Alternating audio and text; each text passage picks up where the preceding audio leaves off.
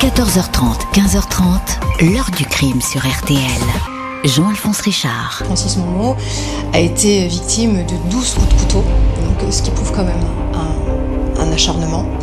Des coups de couteau au niveau euh, du cou, de la carotide et euh, du thorax. Bonjour. En théorie, ce devait être la plus facile des enquêtes.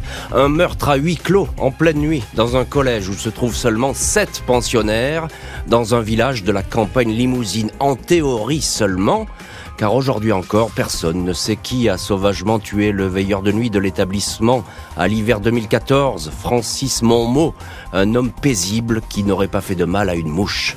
L'enquête va évidemment se porter sur les élèves de ce collège professionnel, des cas réputés difficiles, des adolescents qui pourraient même être violents, des suspects donc parfaits. Mais rien ne va correspondre et au fil des mois, les investigations vont tourner au casse-tête. Le meurtrier venait-il de l'intérieur? Ou de l'extérieur Le surveillant de nuit était-il visé ou s'agit-il d'une victime collatérale? Il se serait trouvé tout simplement au mauvais endroit au mauvais moment. L'enquête est toujours en cours. Avec nos invités, nous allons voir si ce mystère peut enfin être levé. 14h30, 15h30. L'heure du crime sur RTL. Aujourd'hui, dans l'heure du crime, nous ouvrons le dossier Francis Monmot en partenariat avec Enquête criminelle. Ce soir, à 21h05 sur W9, Francis Monmot, meurtre au pensionnat. Je vous conseille de regarder. C'est une affaire en apparence insoluble. Au début de l'année 2014, le veilleur de nuit d'un internat d'une localité tranquille du Limousin est retrouvé poignardé. Un meurtre commis avec une terrifiante détermination. Vendredi 10 janvier 2014, 23h56, les gendarmes de Magnac-Laval, un village en pleine campagne à une soixantaine de kilomètres de Limoges, sont alertés d'un drame qui vient de se jouer au vieux collège, au cœur même de la commune. Le veilleur de nuit a été agressé. Il y a beaucoup de sang, il faut venir au plus vite. C'est un des élèves de l'établissement qui vient d'appeler. La voix est paniquée. Aussitôt sur place, les gendarmes, les pompiers se précipitent au chevet du veilleur de nuit, mais il est trop tard. Francis Monmot, 59 ans, un enfant du pays, une silhouette familière, un homme que tout le monde connaît ici, est mort. Il gît, effondré dans la volée de marche de la cage d'escalier, entre le premier étage et le rez-de-chaussée. Le corps est sur le ventre, basculé tête en avant, baignant dans une grande flaque de sang. Le légiste dénombre douze coups de couteau, portés avec force et profondément, onze au thorax et un douzième au niveau du cou, qui a tranché la carotide. Le malheureux a essayé de se défendre ou de se protéger, ses mains portent des coupures. Il n'a pas pu résister longtemps à cette attaque décrite par un enquêteur comme brutale, spontanée, rapide. Il y avait volonté manifeste de tuer. Francis Monmot s'est rapidement vidé de son sang. À leur arrivée, les gendarmes, les secours, puis un des responsables de l'établissement prévenu d'un grave problème, ont trouvé les élèves rassemblés dans la cour du vieux collège, un ancien couvent de jésuites qui a un temps servi de caserne avant de devenir un lieu éducatif, un collège d'enseignement, de formation professionnelle avec ses ateliers de maçonnerie, peinture, menuiserie et son internat. Ce soir-là, veille de week-end, seuls sept pensionnaires, tous âgés entre 13 et 16 ans, étaient présents dans leur chambre. Aucune autre personne ne se trouvait dans le collège. Les derniers éducateurs avaient quitté les lieux peu après 22 heures. Un crime? Qui se serait donc déroulé à huis clos, derrière les portes de cette bâtisse au mur de pierre adossée à la petite rivière la Brame. Les gendarmes portent naturellement leur attention vers les sept internes, autant de suspects potentiels, d'autant plus que ces adolescents sont réputés difficiles, des jeunes le plus souvent isolés, en rupture familiale, placés par des associations. Pour le moment, tous semblent prostrés, apeurés par ce qui vient de se produire. Ils grelottent dans le froid de la nuit. C'est l'un des internes, Jamel, 16 ans, qui a donné l'alerte. Il raconte que passé 23 heures depuis sa chambre du deuxième étage, il a entendu des bruits, des appels à l'aide. Il est sorti, s'est penché au-dessus de la cage d'escalier. Il a aperçu Francis Monmot aux prises avec un homme de dos, vêtu d'un t-shirt clair à manches courtes. Il faisait sombre. Il n'a pas pu identifier l'agresseur, mais il peut parfaitement décrire l'arme du crime. Un grand couteau, avec une lame assez large, un manche noir, dit-il, avec trois points gris qui pourraient correspondre à des rivets. Jamel dit avoir prévenu aussitôt les autres internes pour les encourager à rester calfeutrés dans leur chambre. À 23h34, revenu dans la sienne, il a déclenché l'alarme incendie pour mettre en fuite l'inconnu. Les élèves n'ont cessé de communiquer par texto. Ils avaient peur qu'un homme ou peut-être plusieurs soient encore dans le collège. Au bout d'un moment, ils se sont mis d'accord pour sortir tous ensemble. Aucun d'eux n'a appelé les secours. Jamel l'a fait, mais une vingtaine de minutes plus tard. Et évidemment, ces sept internes, sept suspects vont faire l'objet de toutes les interrogations de la part des gendarmes. Ils vont être placés euh, en garde à vue, questionnés les uns après les autres. On va voir ça dans, les chapitres suivants et on va voir surtout ce que vont donner euh, ces auditions. A priori, on est dans un cas de figure, j'ai envie de dire, dramatiquement simple, un crime brutal dans une espèce euh, de huis clos dans un collège quasiment vide. Bonjour, Jacqueline Monmot. Bonjour à toutes les personnes présentes sur le plateau et je vous remercie ainsi que toute votre équipe ainsi qu'RTL de me permettre de m'exprimer concernant l'assassinat de mon frère Francis. Ben, c'est tout à fait naturel. On est très heureux de vous avoir, Jacqueline Monmot, euh, au téléphone de l'heure du crime, parce que votre témoignage nous est précieux. Et vous savez que dans l'heure du crime, nous accordons une grande place aux victimes. Et on est là pour vous entendre aujourd'hui. Euh, Jacqueline Monmot, je voudrais déjà que vous nous disiez un mot. Lorsque vous apprenez cette terrifiante nouvelle, la mort de votre frère, alors là, je pense que le sol se dérobe sous vos pieds, parce que euh, ce, cet homme, votre frère, ce garçon, euh, bah, on était loin de se douter qu'il pourrait finir comme cela. Eh bien oui, euh, c'est-à-dire euh, c'est tellement douloureux, c'est tellement terrifiant que j'hurle forcément parce que lorsqu'on m'apprend la nouvelle, on me dit également qu'il y a des, des hélicoptères qui, sur, qui survolent le vieux collège, la rivière, le, au-dessus de, de l'établissement. Mmh. Donc euh, c'est quelque chose d'affreux. Mmh. Euh, votre frère, ça faisait un petit moment qu'il travaillait, une dizaine d'années, je crois, qu'il travaillait au collège. Oui, c'est cela, oui. Et il était parfaitement euh, intégré dans cette structure. Il était plutôt heureux, d'ailleurs, de, de, de, de, participer à cette vie éducative. C'est-à-dire que Francis était un homme très responsable, quelqu'un à qui on pouvait faire confiance. Et donc, euh, forcément, pour le bien de, des personnes présentes, de ces euh, adolescents, de ces adolescents, euh, il, euh, il procédait comme un père de famille. Mmh. Donc, euh, il essayait de leur apprendre le français, d'écrire, de, à lire, et puis et puis aussi, voilà, dans le bon sens des choses, afin qu'ils prennent une bonne direction pour leur avenir. Oui, alors effectivement, il, il tendait la main, et ça, tous les témoignages vont le dire. Bonjour David Cloarec. Bonjour. Merci beaucoup d'avoir accepté l'invitation de l'heure du crime. Vous êtes rédacteur en chef chez 909 Productions qui produit donc cette émission Enquête criminelle. Exactement. Euh, ce soir consacré donc à Francis Momont. On est en partenariat avec vous ce soir à 21h05 sur W9. On, on entend ce que dit Jacqueline Momont. C'est tout à fait touchant évidemment parce que cet homme, il, il a la, la, main sur le cœur, on peut le dire comme ça, et il a envie de rendre service à tout le monde. Tout dans à fait. Oui, dans, ce, fait. dans ce collège, il y a des on va dire comme ça, il y a des pensionnaires, c'est des profils difficiles, c'est ça? Oui, c'est ça. Alors c'est un collège, euh, c'est un centre éducatif en fait. Donc euh, c'est un collège euh, qui accueille des 22, hein, il y a 22 élèves qui accueillent donc ces élèves qui sont en difficulté. Ils ont été placés là par l'assistante sociale, enfin l'aide à l'enfance. Ce sont des élèves, comme vous l'avez évoqué, de 13 à 17 ans. Euh, qui sont en échec scolaire, mmh. euh, qui ont des problèmes familiaux. Parfois, ils ont même été retirés de leur famille tout simplement parce que leurs parents ne sont plus capables ou plus aptes à s'occuper d'eux. Et donc, effectivement, alors attention, euh, ce ne sont pas des délinquants notoires. Oui, hein. il y, a euh, pas voilà. de, non, non, il y a pas, ils n'ont pas de voilà. problème avec la justice, il faut le signaler. C'est hein. ça. Ils sont un petit peu en déshérence, on va, on va dire ça. comme ça. Hein. Et donc, euh, ce collège leur propose des formations. Alors, ça va de la cuisine, de la métallurgie. D'ailleurs, c'est eux qui ont construit le portail qui donne sur la cour. On leur apprend un métier mmh. euh, qui peut déboucher sur un BEP ou un CAP. Mmh. Il n'y a, pas eu, encore une petite question, David Cloarec, mais il n'y a pas eu de problème particulier dans cet établissement jusque-là? Non. Euh, y a, y a Alors quelques, attention, ça dépend ce que vous, enfin, ce que vous entendez par non, mais problème y a pas eu particulier. De, je veux dire, il n'y a pas eu d'énormes bagarres, il n'y a pas eu d'agressions manifestes. Il y a des bagarres, il y a un climat hein, quand même, euh, dans ce collège.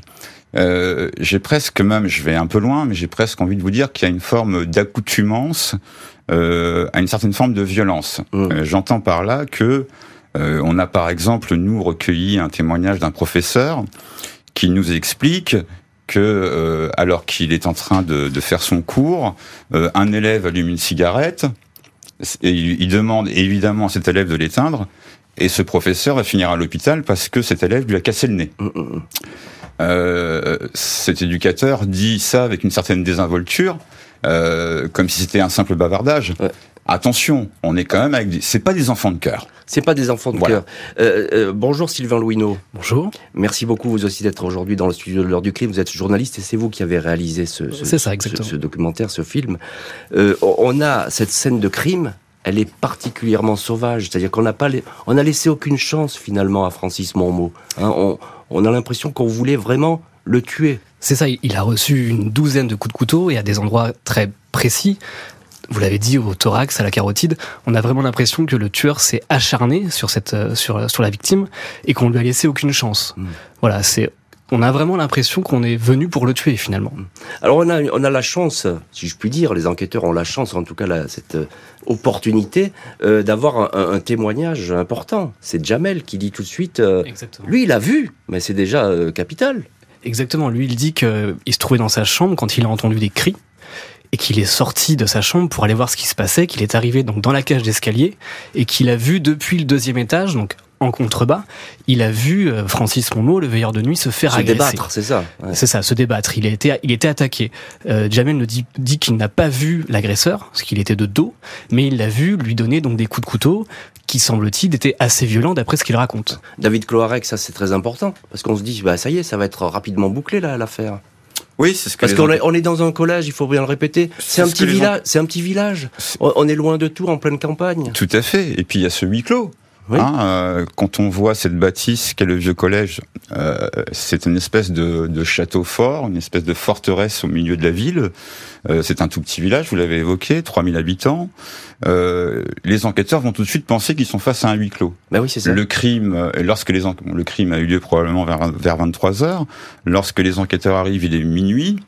Et à 6h30 du matin, on va mettre ces sept, ces sept suspects potentiels. Il y a un côté Agatha Christie, hein, Complètement. euh, voilà, en garde à vue. Et là, on va se dire, bah, peut-être c'est joué, Voilà. mais c'est peut-être pas sûr que ce soit joué. Ils ont pu penser que ça allait être une formalité. Ils ont pu penser que ça allait être une formalité. Encore une petite question, Jacqueline Monmot, vous êtes une des sœurs de, de Francis Monmot. Lorsque vous apprenez ce premier témoignage, etc., cette mort, vous vous dites quoi? Vous vous dites, c'est on l'a tué, c'est quelqu'un du collège qui l'a tué, c'est quelqu'un de l'extérieur, comme ça, au tout début? Eh bien, au tout début, ce que je pense, c'est que Francis nous avait alerté sur le fait euh, que euh, l'insécurité grandissante, il y avait cette insécurité grandissante au sein de l'établissement. Et il avait demandé des caméras Ouais. de Et, surveillance. et- et- et on va on va y venir, ça, Jacqueline Monmot. Mais vous, vous dites, euh, le tueur, il est plutôt à l'intérieur du collège. C'est ça que vous dites au début, hein Euh, non, pas vraiment. Je pense que c'est quelqu'un forcément de l'extérieur, De l'extérieur. mais, mais qui est en contact avec les jeunes de l'intérieur. de l'intérieur.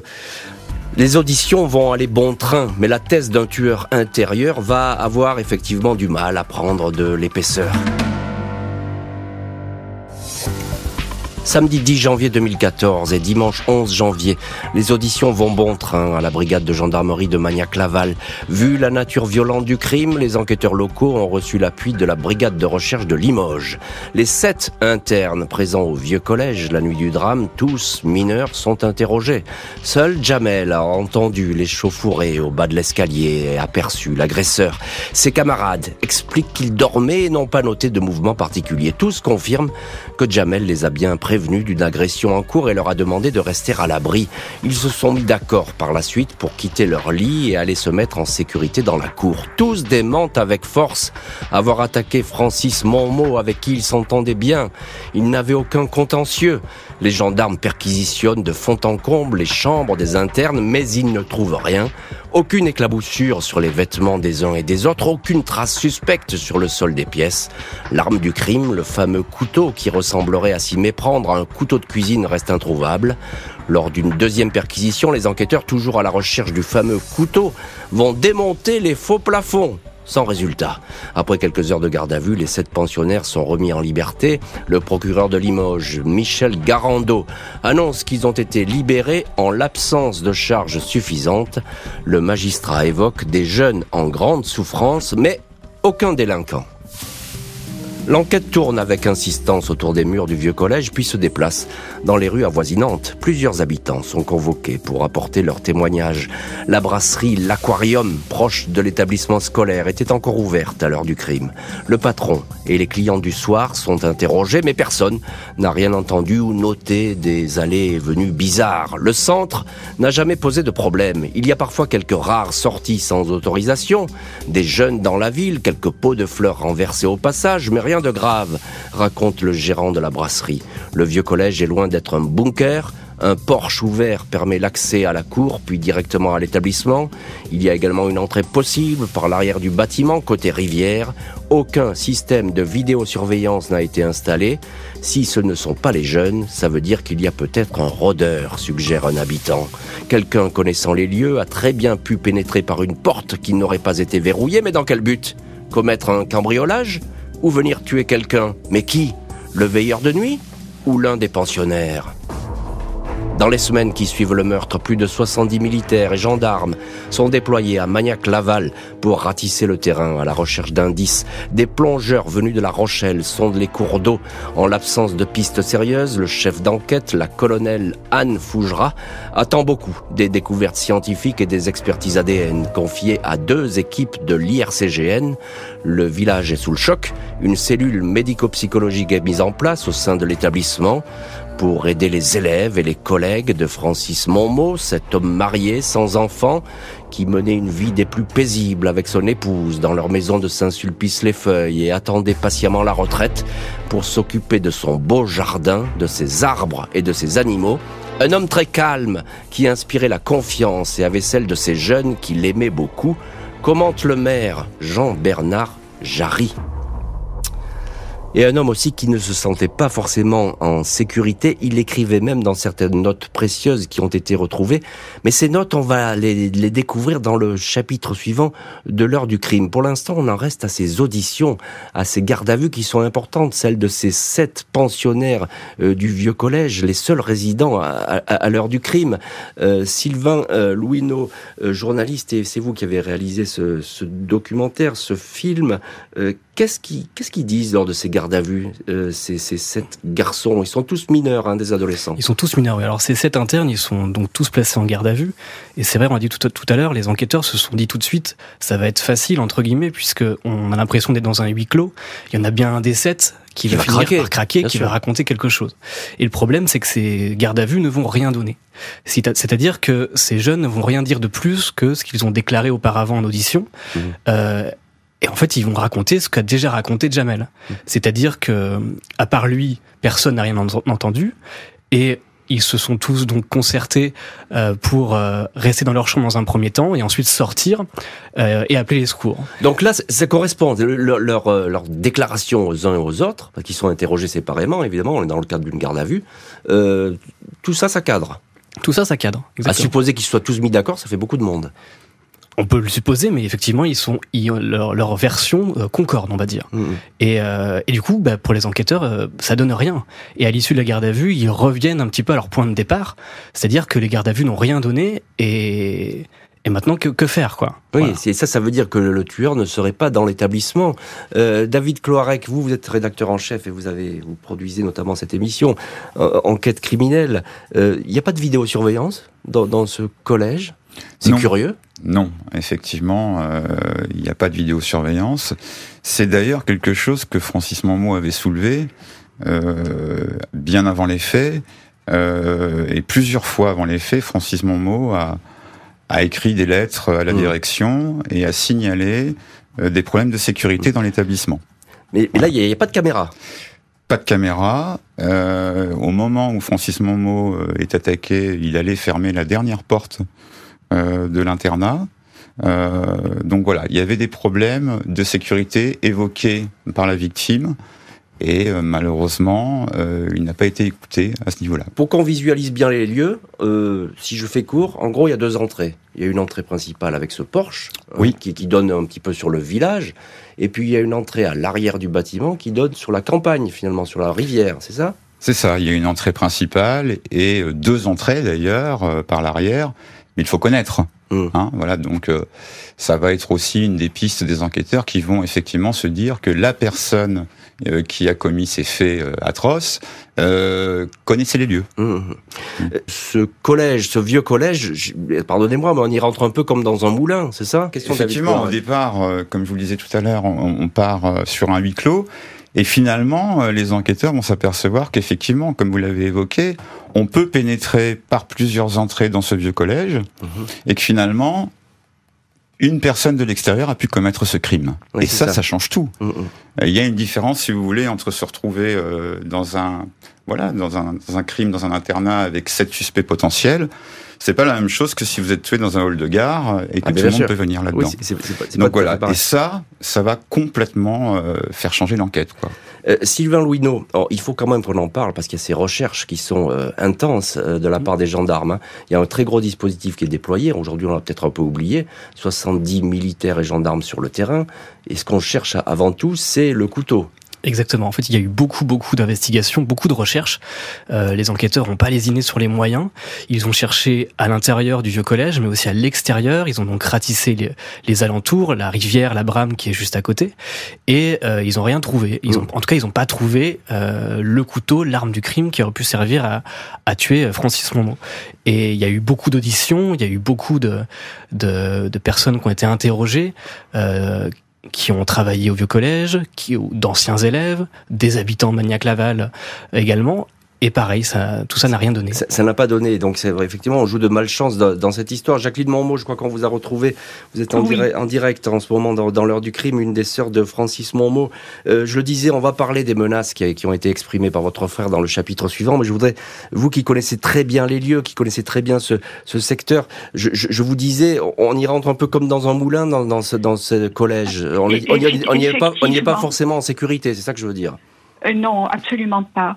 Euh, en fait, je ne connaissais pas les lieux. Et donc après les faits, forcément, euh, j'ai voulu les découvrir et je me suis rendue au vieux collège. Mhm. Euh, j'ai pu rentrer par le porche qui avait une grille très mal fermée, ventrée du bas. Et donc, euh, je me suis euh, introduit dans la cour. J'ai pu filmer, j'ai pu voir le cours de volet, voir la, la rivière, etc. Euh, j'ai pris tout mon temps. Mhm. Euh, vraiment, euh, je, je voulais aussi découvrir l'endroit où Francis travaillait, où il passait Bien du sûr. temps. Mhm. Euh, J'aurais pu m'introduire dans les lieux sans problème. Mhm. Le- je n'étais, comment dire, aperçue par personne. Je n'ai pas été interpellée. Et donc, je suis repartie tranquillement. Et donc, j'ai constaté qu'effectivement, il y avait une non-sécurité, que tout le monde pouvait entrer euh, et venir à sa guise. Les investigations s'étendent à toute la commune et même au département de la Haute-Vienne. Le veilleur de nuit était-il menacé?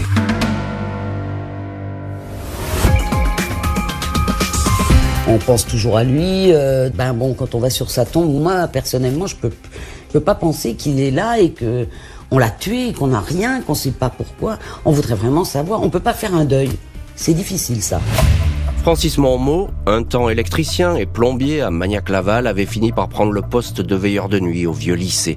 Il s'y était vite illustré par sa gentillesse, son humanité, toujours prompt à rendre service au sein de l'établissement. Juste avant d'être tué, il a téléphoné à 23h11 à son épouse pour papoter et lui souhaiter une bonne nuit. Il a toutefois brutalement interrompu la conversation en lui disant ⁇ J'entends du bruit ⁇ je vais voir ce qui se passe, puis a raccroché. Dernière parole qui semble indiquer une intrusion. Malgré les apparences de bonhomie du veilleur de nuit, celui-ci ne cachait pas son inquiétude. Quelques semaines avant le drame, il écrivait ainsi dans un cahier retrouvé après sa mort. Ce soir, quand je suis arrivé, un groupe de jeunes de maniaques est devant le vieux collège pour se venger d'une altercation avec deux d'ici. Francis Monmot faisait sans doute référence à des incidents survenus entre les pensionnaires et de jeunes garçons habitant le coin, peut-être des différends autour de petits trafics de cannabis ou d'histoires de filles. Dans cette même note, Francis Monmot ajoute Question si six ou sept jeunes des environs entrent la nuit, qu'arrivera-t-il? Je demande, écrit-il, à ce que nous ayons des portes de sécurité qui s'ouvrent de l'intérieur et peuvent être verrouillées pour l'extérieur. Il conclut avec ces mots N'attendons pas la catastrophe pour faire ce qu'il faut. Merci, Francis.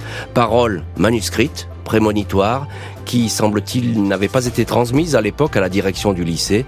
Le meurtrier voulait-il se livrer à une expédition punitive sur un des pensionnaires avant de se retrouver bloqué par le veilleur de nuit? Possibilité sur laquelle vont travailler les gendarmes. Et c'est effectivement une hypothèse. Nous verrons dans le chapitre suivant si effectivement cette hypothèse peut être confrontée par un indice ou encore par une trace euh, ADN. Alors effectivement, il y a ces lettres qui sont importantes. En tout cas, ce mot écrit par Francis Monmot euh, qui est qui est important. David Cloarec, euh, effectivement, c'est vous qui dans ce documentaire ce soir. Je ne sais pas si, pardon, je ne sais pas s'il en parlait à sa famille, mais oui, il était.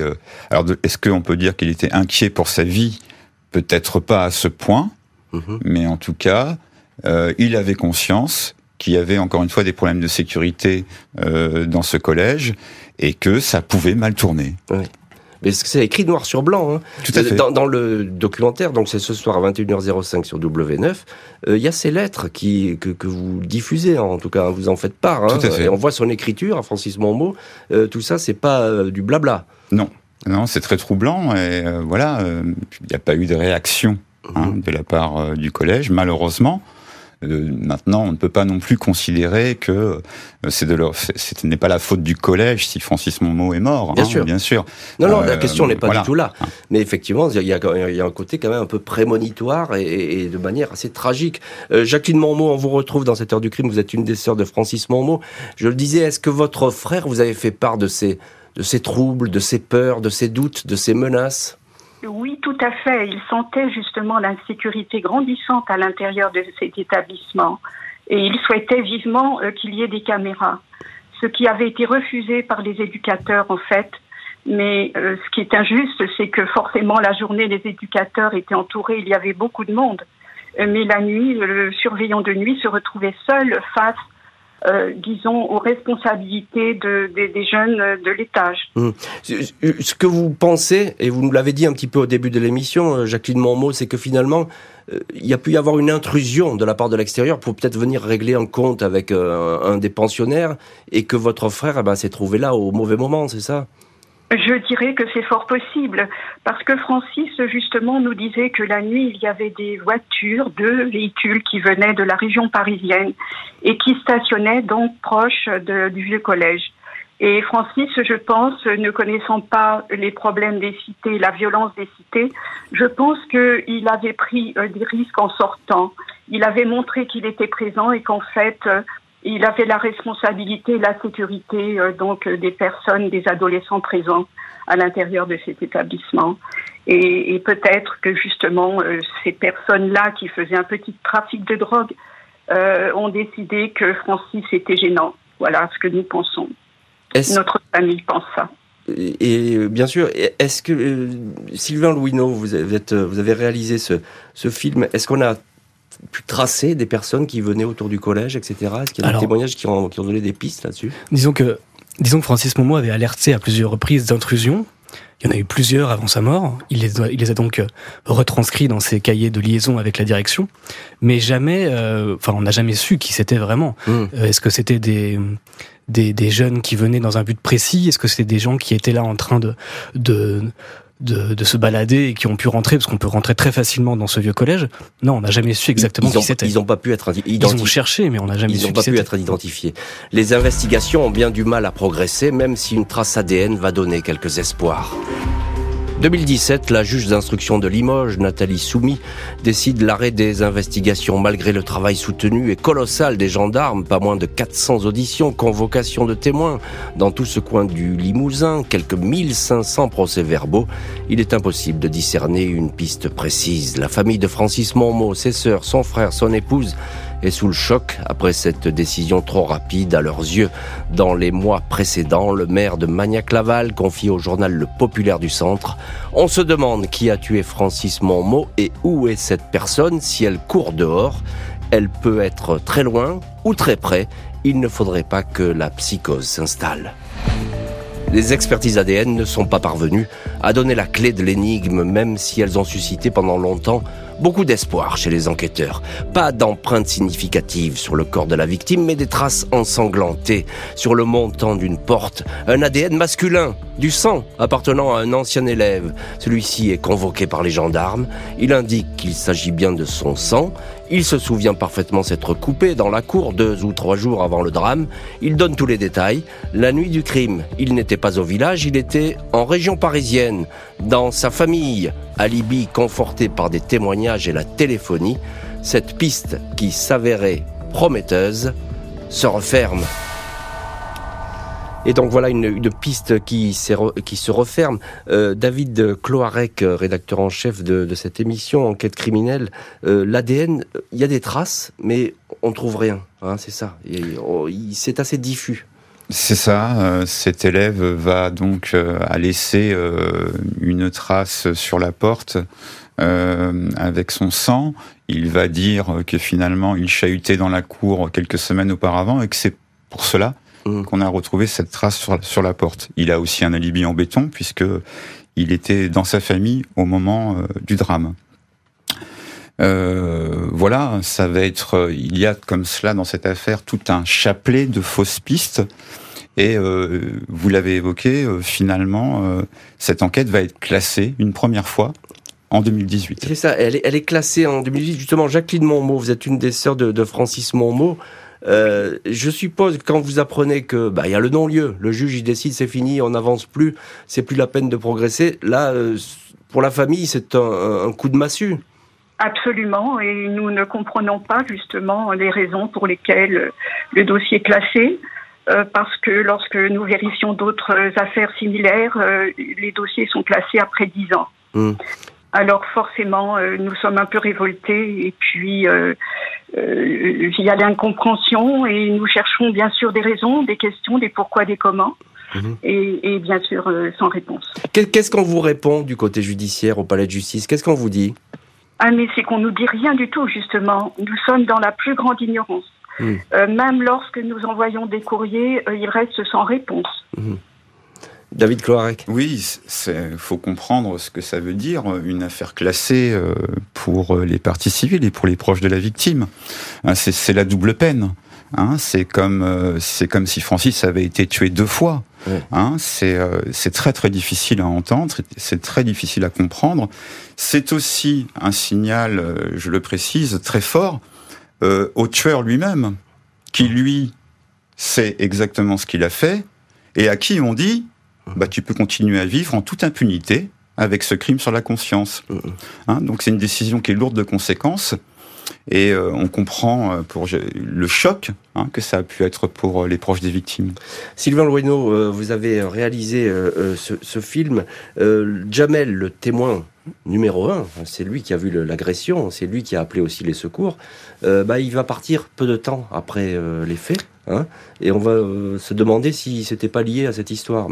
Pas tout à fait, non, c'est ça? C'est ça, en fait, euh, quelques jours après, deux jours après le, crime, euh, il a été renvoyé, en fait, du vieux collège, renvoyé chez lui, alors que c'est le témoin principal, et, euh, et témoin capital, puisque c'est le seul à avoir vu, selon lui, le crime il a peut-être des choses euh, encore à dire, on ne sait pas. Et euh, d'autant que c'est, il y, a quelque chose de troublant dans, dans son témoignage, c'est que euh, lorsqu'il dit avoir découvert le corps, il va mettre plus de, vous l'avez dit, plus de 20 minutes, presque une demi-heure avant d'appeler les secours. C'est-à-dire que on pourrait penser que le premier réflexe, c'est d'essayer justement d'appeler les gendarmes, d'appeler. Oui, parce que tous ces gamins, enfin ces ados, ils ont un portable. Ils ont hein, tous des portables. Et, et donc lui, il va préférer, alors peut-être dans la panique, avertir ses camarades pour éviter peut-être, euh, enfin en tout cas il les avertit pour éviter qu'il y ait d'autres victimes et tous ensemble ils vont mettre une demi-heure avant de sortir et d'avertir les gendarmes. Et qu'est-ce qu'ils vont dire là-dessus sur le fait de Ils vont rien dire de spécial à part qu'ils savent pas trop comment réagir. Euh, ils avaient peur a priori qu'après s'être euh, occupés entre guillemets du veilleur de nuit, eh bien ils s'attaquent aux autres élèves. Investigation close ou plutôt mise entre parenthèses, elles vont être relancées trois ans plus tard. Octobre 2020, le parquet de Limoges fait savoir que le dossier Francis Monmot est confié à la division Cold Case du pôle judiciaire de la gendarmerie basée à Cergy-Pontoise. Cette unité, installée depuis quelques semaines, avait déjà commencé à travailler sur 13 affaires non résolues. Le meurtre du vieux collège est donc la 14e. Les experts, profileurs, techniciens ADN, spécialistes des scènes de crime vont tenter de savoir qui a ôté la vie du veilleur de nuit. Des empreintes de pas découvertes à proximité des corps vont être réexaminées, tout comme de nombreuses affaires, objets, vêtements saisis dans l'établissement. On voudrait savoir, commente Colette Cuevas, une des sœurs de Francis Monmot. Elle estime que grâce à la relance des investigations, de nouveaux témoignages peuvent apparaître. Des témoignages qui pourraient être différents. Certains avaient peut-être peur de parler à l'époque, assure-t-elle. Et on retrouve dans cette heure du crime Jacqueline Monmot, qui est l'une des sœurs de, Francis Monmot. On entend ce que dit une de vos sœurs, euh, Jacqueline Monmot. Euh, certaines personnes ont peut-être eu peur de parler. Est-ce que vous êtes d'accord avec ça? Et oui, tout à fait, bien sûr, puisque c'est une petite bourgade, Magnac-Laval. Et donc, forcément, les gens ont été apeurés. Et donc, tout au démarrage de l'enquête, tout le monde se taisait. Mhm. Mais nous sommes tout de même dans l'espoir aujourd'hui qu'avec euh, les émissions qui sont diffusées grâce à vous et bien sûr grâce à W9, euh, nous allons peut-être avoir la chance euh, d'avancer et nous sommes dans l'espoir, en tout cas, d'avoir un avancement positif et de pouvoir arrêter l'assassin. Vous, vous, pouvez en profiter, Jacqueline Monmot, hein, pour demander s'il y a des personnes qui veulent s'exprimer et parler, qu'elles n'hésitent pas à essayer de joindre la, gendarmerie ou même la famille. Eh bien, justement, oui, c'est ce que j'ai fait déjà pour euh, enquête criminelle. Alors, euh, je dis que ben, toute notre famille, on fait appel aux personnes qui auraient d'importantes informations concernant l'assassinat de Francis et notre famille, forcément, leur en serait infiniment reconnaissante. Hmm. Car nous avons besoin de réponses pour apaiser notre souffrance et, et retrouver une vie euh, normale. Parce que nous sommes restés bloqués dans le temps. Euh, si vous voulez, nous avons été oubliés complètement euh, des pouvoirs publics et nous n'avons reçu aucune aide psychologique. donc aujourd'hui, nous sommes nombreux dans notre famille à être sous tranquillisants et à avoir fait de la dépression. Moi-même, j'ai fait une dépression sévère. Et c'est terrifiant. Et effectivement, c'est souvent le lot effectivement des familles de victimes. On les, on les oublie. Et puis, je suppose que vous n'avez pas beaucoup de nouvelles des investigations en cours? Et non, bien sûr que non. Euh, malgré des courriers, euh, c'est-à-dire qu'il n'y a pas de réponse et, nous n'avons pas d'avancement, bien mmh, sûr. Mmh. Euh, David Cloarec, rédacteur en chef, et vous, produisez d'ailleurs cette émission Enquête criminelle. on parle de cette enquête qui est toujours en cours, hein, il faut le dire. Elle n'est pas fermée, elle, est repartie. Il y a ce, ce, ce Paul Colcase de la gendarmerie qui travaille dessus. Et évidemment, ils peuvent revenir sur ces premiers témoignages et puis on y revient toujours, mais il y a ce premier témoignage, c'est celui de Jamel. Euh, c'est lui qui, a tout vu, qui, euh, qui raconte, qui appelle les secours, euh, et qui pose encore des questions, ce témoignage aujourd'hui. Tout à fait. La cellule Cold Case doit éclaircir encore beaucoup de choses. Il y a beaucoup de zones d'ombre dans cette affaire. le fameux Jamel, effectivement, qui depuis le départ pose question, il y a encore des éléments à éclaircir. Euh, nous évoquions tout à l'heure cette demi-heure très longue entre le moment où, je le rappelle, il dit avoir assisté au crime mmh. et le moment où il déclenche l'alerte. Euh, on sait par ailleurs que pendant cette demi-heure, il a même parlé à une amie via texto euh, il vient, je le rappelle, de découvrir un crime horrible, 12 coups de couteau. Il, a, du sang vu l'agression. Il a vu l'agression. Euh, il y a du sang partout dans la cage d'escalier. Et lui, à aucun moment, avec cette personne qu'il a au téléphone, il n'évoque le crime. C'est incroyable. C'est-à-dire que il vient d'assister à un crime, il ne l'évoque même pas. Ah mais c'est incompréhensible là. Et, ça, ça, je Donc, suppose ça pose question. Ça pose. Ça, je rappelle qu'il a 17 ans. Ça pose beaucoup de questions. Je suppose que les, les gendarmes évidemment ils sont au courant de, ce, de ces communications. Tout à fait. Voilà. Mais encore une fois, euh, il faut des preuves. Là, on a un comportement troublant. Donc ça fait partie des choses que la cellule euh, Cold Case va devoir euh, voilà clarifier. Il y a plein d'autres pistes, parce que les enquêteurs travaillent, ils ouvrent des portes et ils essayent de les refermer. Il y a énormément de portes dans cette affaire qui n'ont pas été refermées. Et donc, on a peut-être effectivement l'espoir de savoir la vérité. Et bien sûr, il va y avoir de, nouvelles euh, auditions. Euh, Sylvain Louineau, je vais terminer cette, cette émission avec vous. Vous avez réalisé euh, ce film. C'est une histoire, on peut dire, qui a marqué complètement ce, ce village, cette région, et aujourd'hui encore qui est très vive sur place, je suppose. Oui, bien sûr, parce que Magnac-Laval, c'est un tout petit village, il se passe jamais rien en fait. On est vraiment en pleine campagne, c'est même pas 3000 habitants. Euh, on n'a pas l'habitude d'être confronté à ce genre d'événements et un meurtre en plus au sein même de cet endroit qui a priori n'avait jamais posé de problème auparavant. Mhm. Donc ça et le fait aussi qu'on n'ait jamais retrouvé le coupable. Alors on, a entendu tout à l'heure une, forme de psychose. En, tout cas, on se pose encore des questions puisque ça pourrait être n'importe qui, ça pourrait être un voisin, ça pourrait être quelqu'un qu'on connaît et qui est encore là, euh, peut-être autour du vieux collège. Et on va voir ce que va donner cette enquête qui est toujours en cours, enquête des gendarmes. Merci beaucoup Sylvain Louineau, David Cloarec et Jacqueline Mormeau d'avoir été aujourd'hui les invités de l'heure du crime euh, pour cette émission sur Francis Mormeau, meurtre ou pensionnat. C'est ce soir à 21h05 sur W9 pour ceux qui veulent regarder. C'est un très bon docu. Merci à l'équipe de l'émission, Justine Vignot, Marie Bossard à la préparation, Boris Pirédu à la réalisation. L'heure du crime, présenté par Jean-Alphonse Richard sur RTL.